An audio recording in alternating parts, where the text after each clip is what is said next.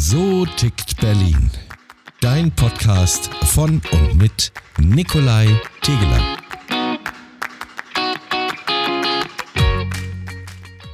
Hallo und herzlich willkommen zu einer neuen Ausgabe von So tickt Berlin. Ich bin heute am, oh Gott, jetzt muss ich echt mal gucken, am Haus am Waldsee, am, am, in der Nähe vom, vom Wannsee kann man schon fast sagen, in Zehlendorf. Und mein heutiger Gast ist eine Dame, sie ist Journalistin, sie ist Autorin, ich glaube sogar Kommunikations, äh, also du, du machst so viel. Am besten, du stellst dich einfach mal kurz vor. Hallo, liebe Ute. Äh, hallo, da, da überforderst du mich jetzt, denn ich habe so viele Leben gehabt, dass ja. ich gar nicht sagen kann, was bin ich denn heute? Also kurz, ein paar Stichworte. Ja. Ich bin Journalistin und ich bin Schriftstellerin. Wahnsinn. Aber ich habe schon viele, viele verschiedene Dinge gemacht. Ich habe schon für die bösen Hedgefonds in den 90ern gearbeitet. Ich habe für die vermeintlich Guten in Paris bei der UNESCO gearbeitet. Wow. Ja, und das war alles nicht so glasklar, wie es zunächst den Anschein hat. Ne? Das ist auf jeden Fall ein sehr, sehr spannende, äh, eine sehr spannende Persönlichkeit, die du bist. Ich freue mich sehr, dich heute hier bei diesem wunderbaren, ja, was ich, das ist ja schon ein, ein traumhaftes Wetter, blauer Himmel. Wir sind hier in Zehlendorf im Haus am Waldsee das ist dein Lieblingsort, hattest du mir erzählt. Warum? Wo sind wir hier? Erzähl mal was. Ja gut, einer meiner Lieblingsorte, aber du kannst dir vorstellen, ich neige zu Extremen, also wird es ganz schnell der Lieblingsort. Ähm, ja, es ist nicht so weit von meinem Wohnort entfernt, aber vor allem hat mich von Anbeginn hier fasziniert der Name. Haus am Waldsee. Ja. Ich finde, das klingt so geheimnisvoll, ein bisschen spooky. Man erwartet alles Mögliche. Also in mir geht das so ein Film ab da. Ähm, ja, und also mordende Bäume, alles Mögliche verbirgt sich im Gebüsch. Du kannst dir vorstellen, ich habe eine Neigung zu Crime Ach, in gewisser Weise und auch zu dem ganz normalen Bösen zur Banalität des Bösen. Ja, und das hier im Haus am Waldsee äh, ist natürlich heute ein ähm, Ausstellungsort für ja. zeitgenössische Kunst ja. und da erwarten einem wirklich immer Überraschungen. Ganz am Anfang habe ich hier zum Beispiel mal von Werner Eislinger so ein süßes Tiny House gesehen, das da im Garten abgesetzt war wie eine Skulptur, wie, ja, wie so ein mm, unbekanntes Flugobjekt. Ja, ja, ja, Und dann aber wieder die Ausstellung, da wird dann zum Beispiel jetzt unter der neuen Kuratorin äh, das Haus in ein ganz schräges Hospital verwandelt, wo äh, alle möglichen Figuren sich aus der Krankheit heraus definieren und äh, ja, sich auch in eine ganz eigene bizarre Welt hineinbegeben. Und das fasziniert mich. Ja. Spannend, ja. Ich bin hier schon ein paar Mal mit dem Auto vorbeigefahren und äh, konnte es gar nicht fassen, weil dieses Haus so wunderschön ist. Haus der Jugend heißt es, glaube ich, auch, oder? Ist das nee, ein anderes? Das Ach, das ist nebenan. Mhm. Ach ja, stimmt. Und ich habe aber nee, immer ist Gott sei Dank nicht so beschränkt. Also auch wir haben Zugang. Nein, ich finde es so toll, weil dieser Garten mhm. hier im Vorfeld ja. und dann dieses Café hier mit sehr gutem Kaffee und hinten ein riesiger Garten. Haben die dich schon engagiert jetzt nee, oder wie? Wer, wer hat den Kaffee ein, gerade? Nicht, nicht einen Cent, aber ich finde das so spannend, weil das ein neuer Ort ist, den ich tatsächlich ja. noch nicht kannte in Berlin. Berlin. Also vielen Dank dafür mhm. und für alle Hörerinnen und Hörer. Also es ist auf jeden Fall mal auf jeden Fall ein, ein, ein Tipp von mir, hier mal hinzugehen. Also gerade im Sommer, da ja. kann man auch im Gras liegen und Ach, da toll. unten an dieser Skulptur sitzen. Und es gibt auch Vorträge im Garten. Und vor allem ist es so eine Oase. Ja, ne? ja. Ich mag schon das trublige Berlin und ich mag das Wilde und ich mag ja auch auf der Bühne stehen, ne? so bei meinem Cones Club, äh, so meine Veranstaltungsreihe.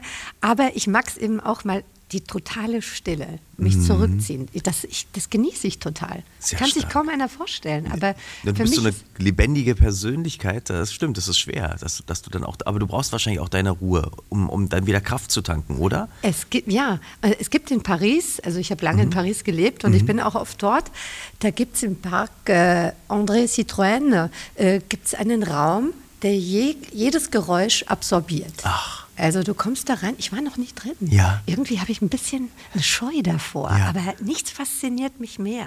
Da reinzukommen, nicht mal mehr meinen Atem zu hören. Gar nichts. Die totale Stille.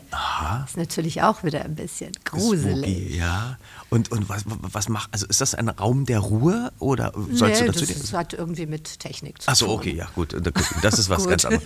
Irgendwie. Aber sehr spannend, also vielen Dank für diesen tollen Ort. Ähm, Du bist hier gerne anzutreffen, im Sommer vor allen Dingen, habe ich jetzt rausgehört. Mhm. Ja, auf der Terrasse, Und, auf ja. der Terrasse. Und sag mal, du, du hast gesagt, du bist vorhin in, äh, du gesagt im, im Vorgespräch, du bist hier nach Berlin gekommen. Wie lange lebst du schon hier? Seit äh, 2008 Ach ja. Mhm, Und, und wo bist du ursprünglich aufgewachsen? in Bayern. Ach was. Ja, freilich. Ach, das ist ja, Ja, toll. in Franken, genau. Ach, um wo genauer denn? zu Wo- sein. wo denn?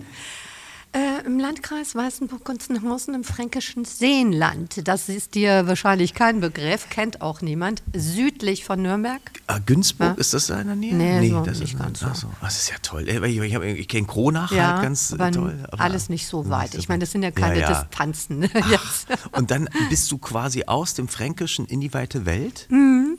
Ja, noch nicht ja. nach Berlin. Nee, zuerst nach Düsseldorf und äh, gelegentlich auch äh, Frankfurt, als ich dann frei gearbeitet habe und dann eben auch äh, Paris. Und ja, so hat sich das entwickelt. Ist spannend. Und das war toll. Das war ein, ein großes Erlebnis, denn ich wollte eigentlich immer raus aus dieser fränkischen Provinz. Ja? Warum? Heute zieht es mich auch immer wieder mal hin, weil ich das schon ziemlich süß finde, wenn ich dann so in eine fränkische Brauerei gehe und dann mal richtig gutes Bier kriege. Ja. Also jetzt nichts gegen Berlin, gell? Ja, ja. aber so gelegentlich halt. Ne? Zünftig. Sag mal, aber was, wa- wa- warum wolltest du raus? Ähm, Hat dich ähm, die weite Welt eh schon gepackt? Weil ich meine, so wie ich dich hier erlebt habe, auch in deinen ähm, wunderbaren Veranstaltungsreihen, du hast vorhin, da gehen wir nachher nochmal drauf ein, ähm, erlebe, wie du als Gastgeberin durch, äh, durch das Publikum fegst und alle mitnimmst und vor allen Dingen auch deine Gäste abholst. Ähm, war dir das zu klein damals schon? Also wer hat nicht Lust, irgendwo wegzuziehen oder hinauszugehen in die weite Das ist Welt? eine gute Frage, ja. Also ich meine, Hänschen klein war schon immer so eine kleine Geschichte, die ich mochte. Ich meine, ich möchte auch nicht am Schluss dann mit, mit was endet er? Mit der irgendeiner Gar nichts. Ne? War das mit der goldenen Gans? Oder ich weiß nicht. Man denkt sich seine eigenen Märchen, Märchen irgendwann aus. zurecht, aber er macht immer schlechte Tauschgeschichten und ich glaube, im Tauschen bin ich nicht so schlecht. nee, aber ähm, ich bin als Kind schon sehr viel gereist, muss ich sagen. Ja. Also meine Eltern hatten wirklich gar kein Geld, aber auch so eine geheimnisvolle Geschichte, weil ja. mein Vater äh, der hatte eine Werkstatt Ja. und war, äh, wir hatten so einen Heizölvertrieb, weißt du, so mit zwei Jahren schon auf dem Bock gesessen und da rumgefahren mit dem LKW. Das wäre wieder äh, nicht selber, also ich habe nicht gesteuert, ne? aber, ja, aber ähm, mein Vater ist dann schwer erkrankt und mm, ja, war dann sehr früh Frührentner. Ja? Ah, ja. Und wir hatten wirklich nichts. Gar nichts. Meine Mutter hat geputzt abends, ich habe mitgeholfen Wow. und sie den ganzen Tag gearbeitet. Mein Vater schwer krank. Aber er war Kommunist in Bayern. Und ich bin mit fünf, als er Geld von der Versicherung gekriegt hat, wollte er unbedingt eine Reise machen. Und zwar wohin? Auf die Krim. Ach was. Ja, also sind wir mit einem Schiff, mit der Wolga und mit der Odessa, sind wir auf die Krim gefahren. Und äh, meine Eltern saßen immer am Captain's Tisch. Ich fand das sehr kurios. Kurios, kurios. Oh. Hat er ja. sich eingekauft? Äh, nee, aber später hat er mir dann also wirklich sehr davon abgeraten vom Kommunismus Ja. und eher äh, dem Liberalen, dann war er auch zugeneigt. Ne? Mhm, Äh, also eine ganz andere Richtung. Aber das war natürlich eine Faszination für mich als Kind, dass ich solche Reisen machen konnte und natürlich auch geistig reiste. Ja. Denn er hat sein ganzes Geld oder das Geld, das wir hatten, für Bücher ausgegeben oder eine Reise. Ach, ne? Aber ansonsten toll. darbten wir wirklich. Das ist kurios, äh, kurios, wie jemand so Prioritäten setzt im Leben. Aber ich bin ihm sehr dankbar für Ja. vieles, das ich da kennengelernt Ach, habe. stark, toll. Da- Das ist äh, spannend. Also, was ich so toll finde, sind ja so Parallelen, die du damals schon erlebt hast, die ja jetzt quasi äh, brandaktuell sind. Das heißt, Heizöl für Heizöfen. Und jetzt haben wir das große Thema Heiz, Heizungen. Ich sage nur das grüne Thema von Herrn Habeck, ähm, um da jetzt nicht weiter drauf einzugehen. Und, und die Krim, brandaktuell, ja. Ja, ja. Ähm, spannend. Und das aus Bayern. Aber gut, das ist jetzt so, so ein Ding. Da hast du deine Kindheit, die war wohl behütet, trotz alledem, äh, obwohl du viel arbeiten musstest, oder? Ja? Es gab einerseits diese Ja. Faszination, in die Welt hinaus zu streben, aus einem positiven Beweggrund, weil ich etwas kennenlernen wollte. Aber es gab auch etwas, was mich weggetrieben hat Mhm. aus dieser Gegend. Und das war, was man heute als sexualisierte Gewalt bezeichnet. Auweia, okay. Hm. Begrifflichkeiten, die ich damals nicht kannte, aber leider am eigenen Leib erspüren musste, erleben musste. Und zwar durch den Vater meiner besten Freundinnen, der mich äh, vergewaltigt hat und missbraucht hat. Und das war eine sehr, sehr harte Zeit für mich, die, die mich viel, viel Energie und viel äh, Zeit auch in meinem Leben gekostet hat. Das glaube ich. Ja. Das ist ja toll, dass du so offen darüber sprichst. Vielen Dank dafür. Ähm, darf ich dich fragen, war, gerade weil es auch eine andere Zeit war, du ein junges Mädchen, Mhm. eine junge Frau, d- wie, wie bist du denn damit überhaupt? Also jetzt sitzt vor mir jemand, ein lebensbejahend, du hast eine Mhm. Ja. unglaubliche Kraft, Ja. eine Power, aber das hat ja auch gedauert. Wie, wie, konntest du dich an jemanden wenden? Nein, da? Gar nicht. Gar nicht. also ich war in einer Zwickmühle. Und Ja. zwar war das ja wirklich Ende der 70er. Ja. Und äh, da gab es zwei Bewegungen. Einerseits diese Liberalisierung, Mhm. also so die ersten, die Ökobewegung und dann die Leute, die wirklich frei sein wollten, dabei aber auch die Freiheit auf den Körper des Kindes ausstreckten und dachten, die Sexualität der Kinder, man weiß es. Ne? Heute wird Mhm. es alles differenziert betrachtet und bedauert, zum Teil. Die andere Seite war diese dieses postfaschistische Bayern, diese verklemmte Atmosphäre, diese äh, Religiosität, die alle Bereiche durchdrang, also äh, äh, durchdrang. Und da war ich, dieses kleine Kind, also so mittendrin. Ja. Also die einen wollten davon nichts wissen und die anderen aber auch nicht. Ja. Ja, das war so die Grundkonstellation. Das war sehr schwer, schwer für mich. Und äh, ja, ich war auch öfter dann im Krankenhaus und hatte Schwierigkeiten, das also zu bewältigen. Ja, Äh, aber ich habe dann auch ein Buch drüber geschrieben. Ne? Da kommen wir jetzt auch gleich drauf zu. Also hast du damit sozusagen ähm, das aufarbeiten können? War das ein, ein Teil dessen oder? Nee, das war eigentlich eher so aus einem literarischen Interesse heraus. Also ich habe immer wieder Bücher gelesen, natürlich Nabokov, Lolita. Und ich habe mir immer gedacht, wie kann das sein, dass die Leser dem alle auf den Leim gehen? Ich meine, ich bin auch fasziniert. Ich bin ein Nabokov-Fan, kann man sagen. Dass Man ist fasziniert von der Sprache. Man muss das nur trennen. Er führt die Leser ja da auf Glatteis. Denn sie verfallen ja der Perspektive der, des Mannes. Ja? Und da habe ich ein ja, in gewisser Weise ein Gegenbuch geschrieben, aus der Perspektive des Opfers. Das heißt, ich habe meine Geschichte literarisiert. Es ist nicht so eine Autofiktion im Sinne einer Ich-Erzählung, die das eins zu eins wiedergibt, sondern ich habe dieses Geschehen geformt. Das war auch schon mal ein Akt, den ich mir selbst schuldig bin, daraus damit umgehen zu können, wie mit einem Stoff, den ich in Händen habe und Ja. etwas gestalte damit. Ja. Wahnsinn. Sag noch ganz kurz, bevor wir zu deinen drei Büchern da kommen, die auch hier vor uns äh, stehen, äh, ich, weil ich das so wahnsinnig äh, faszinierend finde, aber auf eine Art nicht, äh, dass das passiert ist, sondern wer, dass hier eine Frau vor mir sitzt, die so stark ist, aber durch, die ja auch durch quasi durch die Hölle ging.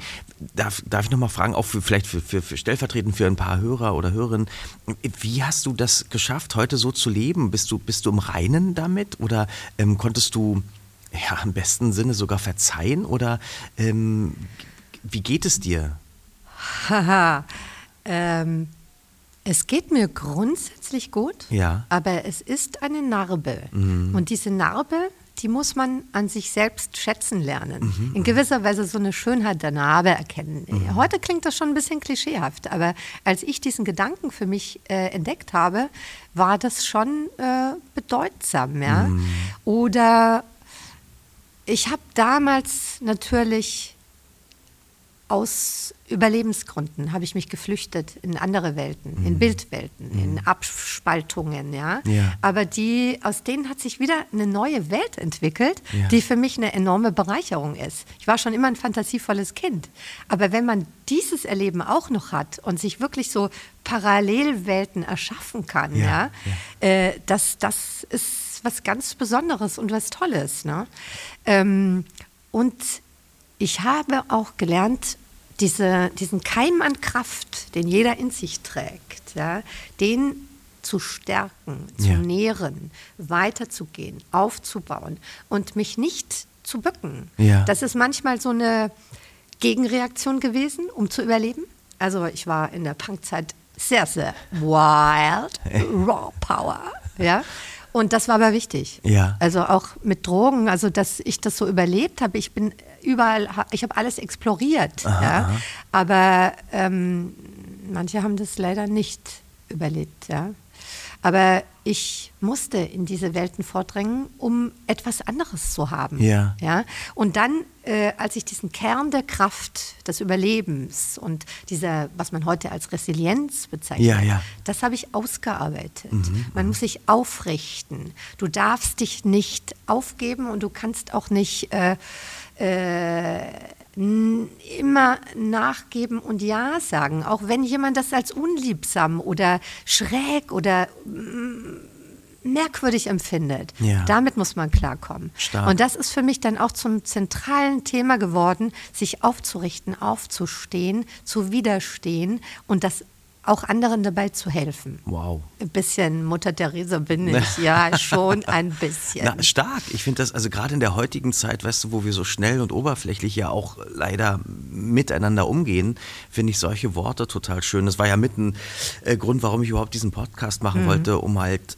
Menschen so wie dir auch nochmal eine Stimme zu geben, eine andere Form der Stimme zu geben und aber auch für mich mal äh, auch die Chance zu haben, solche Menschen kennenzulernen und auch ein Stück weit zu porträtieren. Finde ich ganz toll. Also vielen Dank für diese starken Worte. Und das spürt man bei dir eben auch. Das habe ich gleich gemerkt. Du Ja. gehst mit so einem Interesse und mit so einer Neugier auf Ja. die Menschen zu. Als wir uns bei Counts Club auch da Ja. getroffen haben, da warst du gleich irgendwie so strahlend und hast das alles wahrgenommen.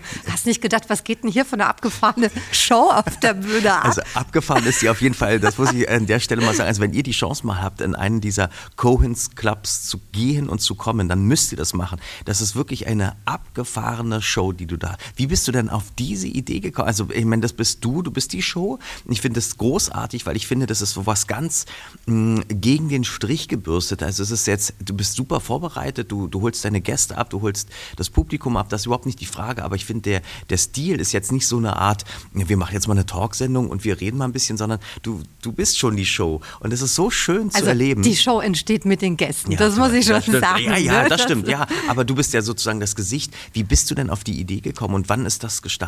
Du, das passiert per Zufall. da ist wirklich nichts Gewolltes dabei. Und zwar habe ich also bei einem meiner Romane, äh, nee, Komm bei dem, doch, komm nee, bei dem Buch äh, mit Ingrid Caven. Ich Ja. habe ein Gesprächsbuch mit Ingrid Caven gemacht. Aha, ich sag dir was, ne? Die Ja, ja. mit Fassbinder verheiratet Genau. war, aber in Frankreich eine große Chansonnière Ja, geworden ist Wahnsinn. eben und Schauspielerin.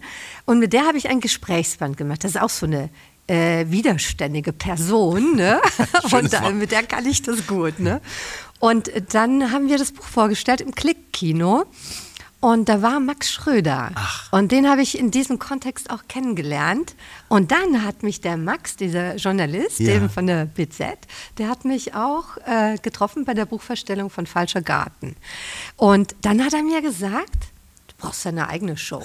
ne? Und, Ist ja toll. und das fand ich so klasse. Und dann hat er wirklich den, das, also das ist Max so zu schreiben. Ach, toll. Ja, der Max, hat den liebe Grüße Kon- an dich hier. Ja, Max, hm, mein Max.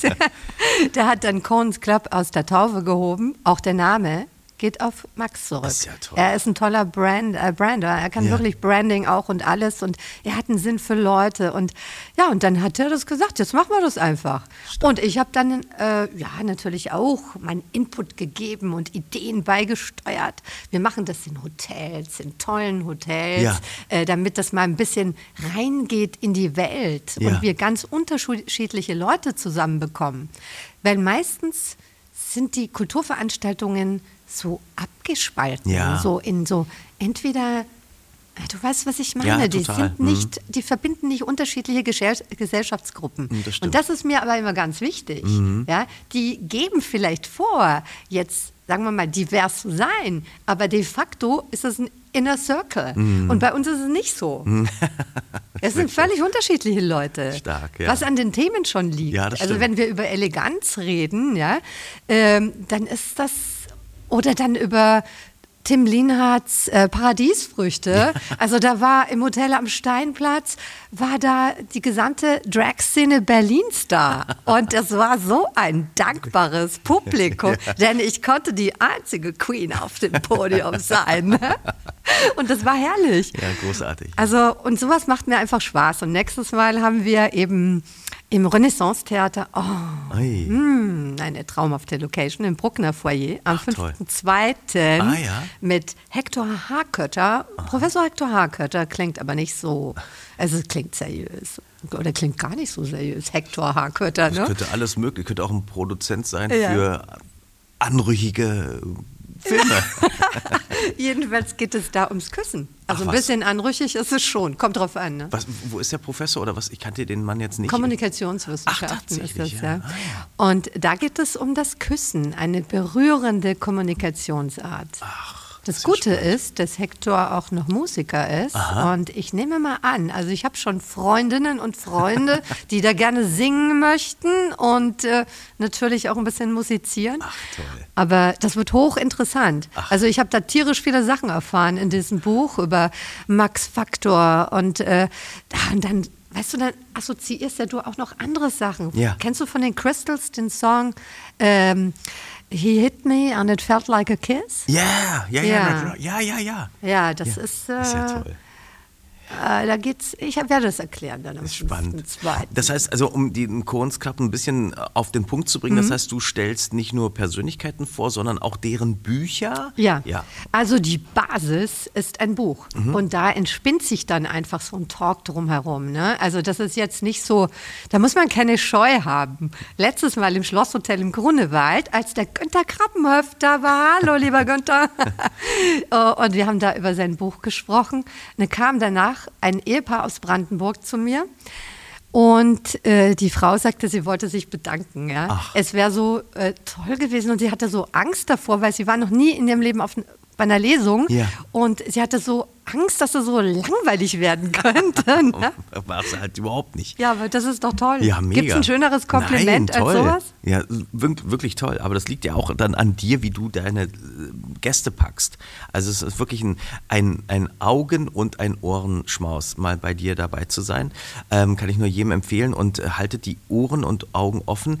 Äh, Vorankündigungen sicherlich, ähm, wie kann man die über deine Homepage dann bekommen? Ja, Cones Club einfach. Oder dann, ich bin ja auch ziemlich aktiv da äh, in den sozialen Medien. Ne? Cones aber mit C. Jetzt Ja, sind wir gerade mal ja. bei, bei deinem Namen, das finde ich auch gar nicht. Ist das dein ursprünglicher, dein, dein, dein richtiger? Nee. Ach, ist ja fast. Hast, wie kamst du auf diesen Namen? Also ich, ich denke natürlich immer zwangsläufig die Cohen-Brüder, aber also Cohen, C-O-H-E-N, äh, Cohen. Ähm, äh, wie bist du auf diesen Namen gekommen? Ja, dann äh, habe ich mir sozusagen wie- angeheiratet. Ach so, ach so tatsächlich, ja? Ah, okay. Ah, okay. Ja, ja, doch, von meinem Ex-Mann. Ah, ja, das. ah, ja, toll. Ja, passt also. Vater meiner Kinder. Ah, stark. Und äh, ich finde schon, dass das ein Name ist, der auch gewisserweise in die Öffentlichkeit gehört. Definitiv, definitiv. Auf jeden Fall auch du. Ähm, so, jetzt sind wir das auch ganz stark. Jetzt kommen wir mal zu deinen, ähm, also du, kann das sein, vielleicht das auch noch als Frage, du hast jetzt auch noch ähm, zwei Berufe gewählt, die ja ähm, sehr viel auch mit Menschen zu tun haben, auch mit, mit also Journalismus, du, du musst dich auch in Dinge einarbeiten, ähm, als Autorin steigst du in andere Geschichten ein, Ja. du bist sehr kreativ. Ist das auch eine Form gewesen, um mit deinem Leben ein Stück weit ähm, doof gesagt oder salopp gesagt, äh, aufzuräumen und ein bisschen das in eine gerade Linie zu bringen? Oder, äh, also nicht in eine Linie, dass man sagt, so, du bist jetzt gerade, sondern deine Vergangenheit ein Stück weit damit zu bewältigen? Man kann das auf diesen Punkt zurückführen, aber das möchte ich ungern, weil damit gibt man auch einem Täter zu viel Macht. Ne? Also deswegen sehe ich das eher so, dass ich mir da neue Welten eröffne. Andere mögen sagen, oh Gott, die flieht ja schon wieder in eine verrückte Welt oder ist er schon gar nicht da, sei doch mal in der Wirklichkeit. Aber warum muss man das so Ja, sehen? total. Nö, ich bewege mich da gerne in Ja. diesen unterschiedlichen Themenbereichen und äh, es ist für mich auch so immer so eine Herausforderung. Ich möchte alles wissen dann. Bin dann so manisch. Ne? Ja. Also ich sitze dann da tagelang und arbeite nur an dieser Sache Stark. und fuchs mich rein, bis Ja. ich die und die Zitate habe oder dies und das und das Thema mir dann erobert habe. Ne? Stark. Ga- Ganz kurz mal, du hast vorhin erzählt, du bist, äh, das habe ich auch über dich gelesen, ähm, du hast ja eine, eine Liebe zu Paris entwickelt und du hast da auch Ich habe da äh, gelebt. ja. gelebt und Meine gearbeitet. Kinder sind auch Franzosen, also Ach, halb Franzosen. Wie bist du nach Paris? Halb. Also man hätte ja auch sagen können Madrid oder London oder New York oder keine Ahnung. Wie, wie, wie kamst du nach Paris? Ja, weil das ein Franzose war, in den ich mich verliebt habe. was, wegen der Liebe, ne? Ja, Das ja. natürlich. Ganz Paris träumt von der Liebe. Ähm, und das ist natürlich uh, so bei mir, dass ich, wenn ich was, so wie es ein Thema, also kann das auch ein Mann sein, natürlich, dann bin ich weg, zack, boom, und weg bin ich und fange ein neues Leben an. Das, das ist doch so. Ja. Man muss dann, was die Liebe betrifft, da lässt man sich nicht einhegen, da stürmt man drauf los, oder? Ach toll, sehr schön. Ja, klasse. Na, dann kommen wir jetzt mal wirklich zu deinen Büchern, was mich ja fasziniert. Also erstmal Chapeau, dass du hier drei Bücher hast. Sind das auch deine drei? Weil du hast ja noch viel mehr geschrieben, aber das sind deine drei Romane, richtig? Äh, ja. Ja. ja. Kannst du kurz mal was dazu sagen? Können wir die mal kurz hier vorstellen? Das, das finde ich schon sehr spannend. Das erste. schön, dass ich hier so die Gelegenheit habe, das auch das zu machen. Ich hoffe, ihr interessiert euch und wir langweilen euch da nicht Ach, äh, nee, mit, das- aber das ich ist glaube nicht. Ne? Nein. Also, das erste Buch, das ist dieses äh, Satan Spielfeld, das ich eben äh, geschrieben habe in dieser Zeit, über diese Zeit, äh, die mir am meisten Schmerzen bereitet Ah. hat. Also dieses äh, Anti-Lolita-Buch, äh, diese Gegenperspektive äh, zu Lolita. Und wir haben ja ne? vorhin schon darüber gesprochen, dass wir es vielleicht verfilmen wollen.